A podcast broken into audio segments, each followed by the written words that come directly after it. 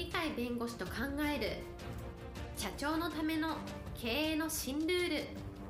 この番組では企業が選ぶ弁護士ランキングで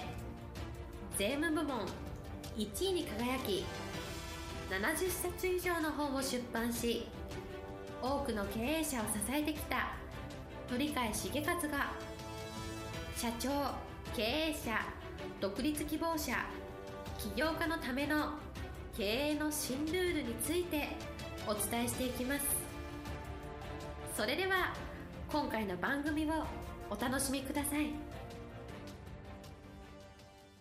皆さんこんにちは。お元気でしょうか？元気がすべての源です。元気をお届けする鳥海です。はいパラレガルの高瀬です。今日のテーマはですね人材が成長の源であるということです。はい今日のテーマ人材が成長の源です。最近上場企業ではですねコーポレートガバナンスコードというのがすごく重視されておりましてコーポレートガバナンスコードというものをやはりしっかり自分の実業の中に取り組むと。そこが株主さんに認められて株価が上下するということがございますのでその中で一番今中核になりつつあるのが人材戦略だというふうな言葉で言われているものであります。人材戦略って何かっていうと私がよく例で使う世界一の鉄鋼会社を作ったアンドリュー・カーネギーという人がいると思いますがその方がですね企業の成長の源って何かっていうとそれは経営者と経営幹部でしょうというふうに言い切ってるんですがこれが実はその通りで人材である方が経営者人材である方が経営幹部になると。すると経営トップ層が優秀な人材であればどういう業種を選ぶかどういう経営をするのかどういう社員教育をするのかというようなことも全て優秀な人たちを集めて組み立てをしてですねそれを使って企業の業績を上げていくということが実は言えるわけでありまして最後は経営者も経営幹部もあるいは従業員もお客様も下請けをやってくる人たち全て実は人間でありましてですねその人間からするとその中に人材もいれば人材でない人もいるのかもしれませんが人材をその中から選び抜いてその人たちによって指導された企業があるとすれば社会の人々に対して貢献し社会の人々に喜ばれ自然な形で働いている人にも喜びを与えることができる満足感が与えることができる経営者には経営者なりの見返りがちゃんとあるということを作って物事を動き出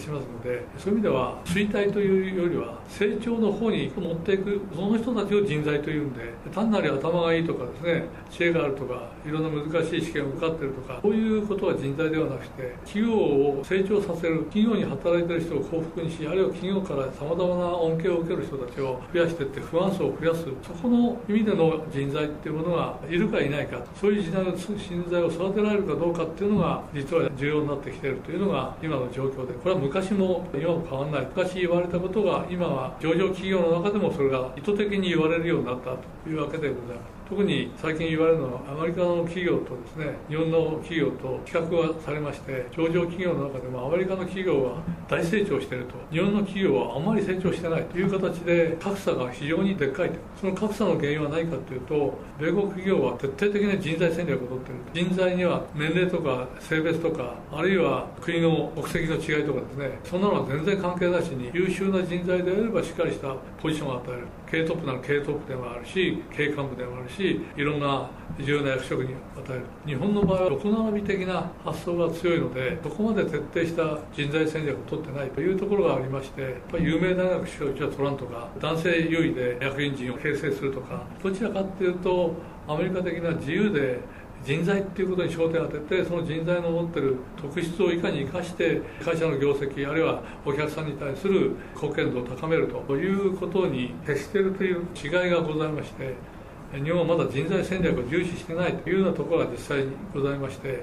そこのところをいかに直すかっていうのが最大の課題というふうに今言われているわけでございます。したがって人材なくして成長がないというのがこれからのおそらく日本で成長するための合言葉になるんではないかというふうに思います。経営資源としては人とか物とか金とか情報などさまざまなものがありまして従来はこの物とか金これを中心に物事を考えてきたんですが SNS が発達し全世界がインターネットでつながるとしかも瞬時の上に情報が流れると。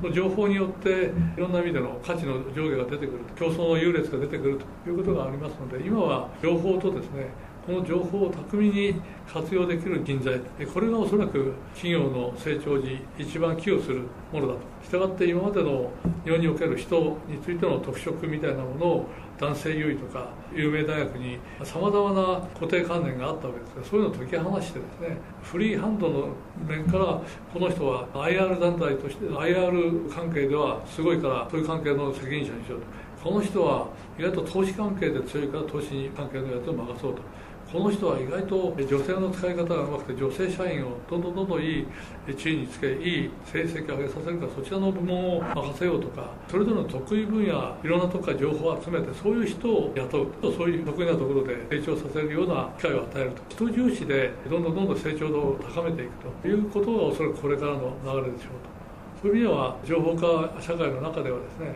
人というものを中心にそのアイディアとか実践力とかその人たちがする経営とかそういう意味によって成長衰えとか盛んになるとかいう意味では清水いうのが決まってくるんだ。とそういう意味では今まで以上に人材ということに力を入れると。人材こそアイデアの源であり経営の中心の源になるんだ。とこういう時代にこれからなるんだと。またそういう時代にしなければいけないというのがこれからの日本ではないかというふうに思います。今日も元気で楽しい一日をお過ごしください。はいありがとうございました。本日の番組はいかがでしたか？この番組は毎週月曜日7時に配信いたします。それでは次回の配信を